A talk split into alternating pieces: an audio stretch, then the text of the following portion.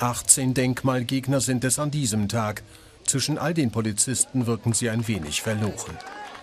Gleich 200 Gesetzeshüter hat die Regierung aufgeboten. Demonstration der Stärke im Zentrum von Budapest. Die Protestierenden sind dennoch entschlossen, das Regierungsprojekt zu stoppen.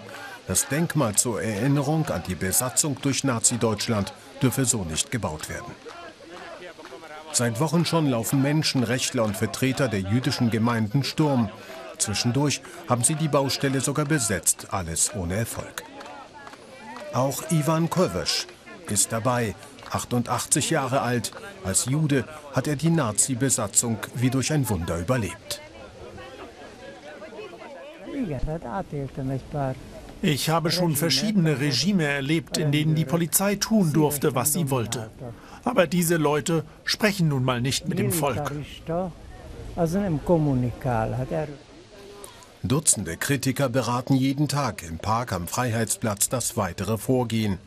Alle hier sind sich einig, so wie von der Regierung geplant, dürfe das Besatzungsdenkmal jedenfalls nicht aussehen. Ein deutscher Reichsadler greift aus sieben Meter Höhe den Erzengel Gabriel an. Dieser soll das unschuldige Ungarn darstellen. Für Ivan Kövesch ist klar, die Regierung wolle Ungarns Rolle im Holocaust schmälern und so von der eigenen Verantwortung ablenken. Ich kann mich erinnern. Fünf Gendarme und fünf oder sechs Pfeilkreuzler, ungarische Faschisten, stürmten herein. Wir mussten uns aufstellen und dann haben sie abgezählt. Jeder Fünfte wurde erschossen. Sie haben Maschinengewehre benutzt. Ivan Köwisch war damals 18 und einer von denen, die hätten getötet werden sollen. Verschont wurde er nur, weil er Musiker ist und den Mördern etwas vorspielen musste. An seiner Stelle wurde ein anderer erschossen. Köwisch überlebte den Krieg. Seine große Liebe gilt immer noch dem Cello. 1956 floh er vor den Kommunisten nach Deutschland. Dort war er ein bekannter Cellist und Fotograf. Erst vor 20 Jahren kehrte er in seine Heimat Ungarn zurück. Über das geplante Denkmal ist er entsetzt. Die Regierung unter Viktor Orban wolle Ungarns Rolle im Holocaust völlig umschreiben. Die deutschen SS-Einheiten waren damals bei den Verhaftungen gar nicht dabei. Es waren ungarische Gendarme. Was unsere Regierung mit diesem Besatzungsdenkmal vorhat, ist einfach Geschichtsfälschung. Ich hoffe immer noch, dass sie an ihren Plänen etwas ändern wird.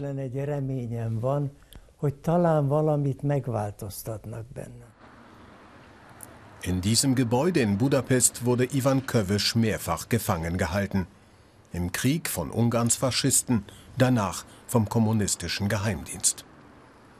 Heute befindet sich hier ein Museum. Es soll an die Schrecken totalitärer Systeme erinnern.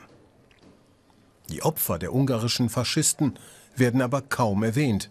Der Großteil der Ausstellung widmet sich den Verfolgten des Kommunismus. Maria Schmidt ist die Direktorin und eine enge Vertraute von Regierungschef Orban. Ein verabredetes Interview sagt sie unvermittelt ab. Zum Besatzungsdenkmal wolle sie nichts sagen.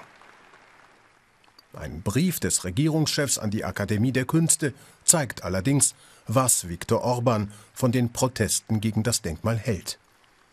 Wir können keine Verantwortung übernehmen für etwas, was wir nicht begangen haben, und der Streit ist eine billige politische Kneipenrangelei. Die Mitglieder der jüdischen Gemeinde in Budapest sind fassungslos. Das Besatzungsdenkmal verfälsche die Erinnerung an 430.000 verschleppte und ermordete ungarische Juden. Schon vor der Besatzung Ungarns durch Hitler Deutschland hätte es ungarische Judengesetze, Deportationen und Morde gegeben. Auch die Razzien der ungarischen Gendarmerie seien mit großer Brutalität durchgeführt worden.